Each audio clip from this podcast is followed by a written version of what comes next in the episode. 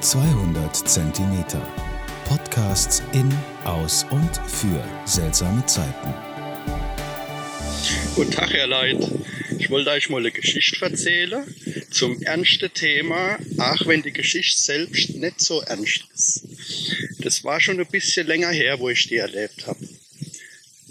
Bin ich mal gefahren als junger Mann in meinem Auto, da ist Dorf, so am Ortsausgang, war so ein kleines Männel auf dem Randsteg gesessen, so in sich zusammengesunken. Und man hat gesehen, mir geht's nicht gut.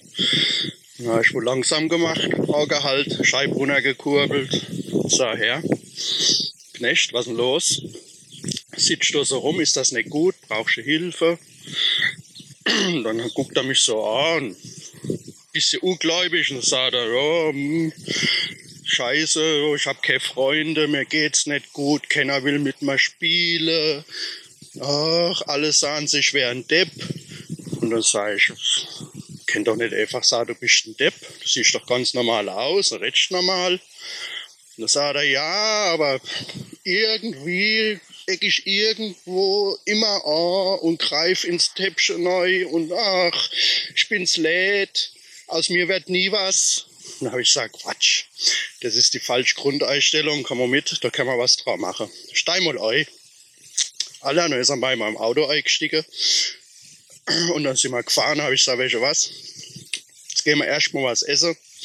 Gucken wir mal, ob wir irgendwo Leberwurstbrot herkriegen oder was. Trinken was. Und dann kannst du mir mal erzählen, was bei dir da so abgeht, warum das alles schief läuft. Und dann sind wir halt mal in die Metzgerei gefahren, bisschen Leberwurst eingekauft, paar Bretscher. Und dann haben wir uns mal irgendwo hingesetzt und haben erzählt. Und dann ist der auf einmal aufgetaucht. Und dann habe ich gesagt, Allah, dann ist ja alles gar nicht so schlimm. Jetzt erzähl mal mal, wir können doch irgendwas machen. Du musst doch Talente haben. Und dann sagt er, ich habe keine Talente, ich bin in der Schule nicht gut.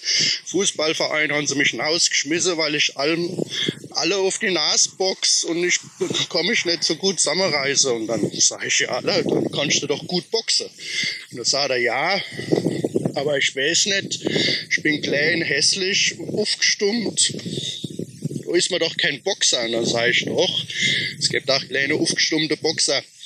Und dann habe ich gesagt, hopp, schlag mich mal, zeig mir mal, was du drauf hast. Ich will mal wissen, ob du Talent hast. Und dann hat er mir eine gegeben.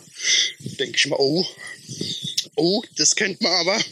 Und dann habe ich ihm so ein paar Tricks gezeigt, sag, Kollege, du bist ein Talent und haben gezeigt, wie man richtig boxt, wie man jemand mit M-Schlag niederstreckt und haben so meine ganze geheime Tricks gezeigt und dann habe ich gesagt, du was, jetzt fahren wir ins Boxstudio und melden dich an. Du wärst bestimmt mal ein ganz großer Boxer.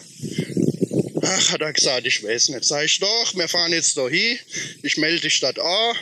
Ich kenne den da in der Boxbude. Das ist ein Kumpel von mir. Aber ich sage, du kannst bestimmt auch die erste Zeit mal ohne so verumme ein bisschen trainieren.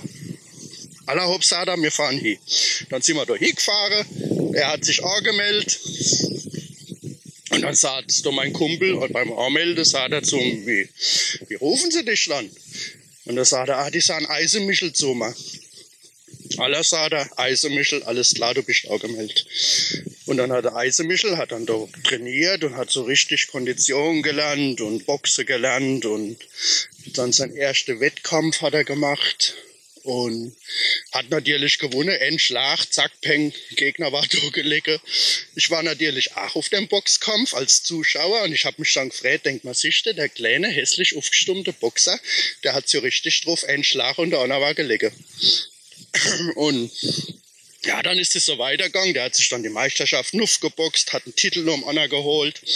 Und irgendwann haben sie dann gesagt, Herr Eisenmittel, ähm, flieh doch mal nach Amerika mit. Da sind andere Boxer, die wollen dich auch mal kennenlernen. Und dann hat er gesagt, oh ja, dann fliege ich halt mal nach Amerika und boxe mal da drüber ein bisschen rum. Und dann hat er gesagt, aber wenn ich dann überfliehe und, und ich sage, hey, hey, ist Eisemichel, ah, ich weiß nicht, Eisemichel. Und dann hat er gesagt, ich weiß nicht, das scheitert schon am Namen, habe ich gesagt, ist kein Problem. Wir tun dich veramerikanisieren, du bist ab jetzt der Iron Mike. Und Da sagt er, oh ja, Iron Mike, was heißt denn das? Das hört sich gut an. Ich bin ab jetzt der Iron Mike. Und dann ist der da in Amerika ähm, in der Ringstege, große Weltmeisterschaften, Box-Weltmeisterschaften hat er geboxt, hat immer gewonnen. Und sein Markezeichen war immer mit einem Schlag, bupp, und der Gegner war weg.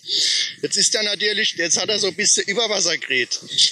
Wo ich mir denke, das hätte jetzt nicht sein müssen. Dann hat er irgend so einen anderen Gegner, hat er vor lauter, lauter, anscheinend hat er Hunger gehabt, hat er Ohr abgebissen. Mit dem Kampf hat er dem Ohr abgebissen. Da ich gedacht, das müsste jetzt nicht sein. Jetzt haben wir dem Bu so geholfen, dass er was wird. Er ist was geworden, dann beißt er seinem Boxgegner, beißt das Ohr ab. Mit dem Kampf. Und Leid, ich glaube, das Recht ist Geschichte. Du wisst ja, dass die Geschichte nicht so ganz ernst zu nehmen ist. Aber seid voneinander da, glaubt aneinander und dann können wir alle besser zusammen leben. Tschüss.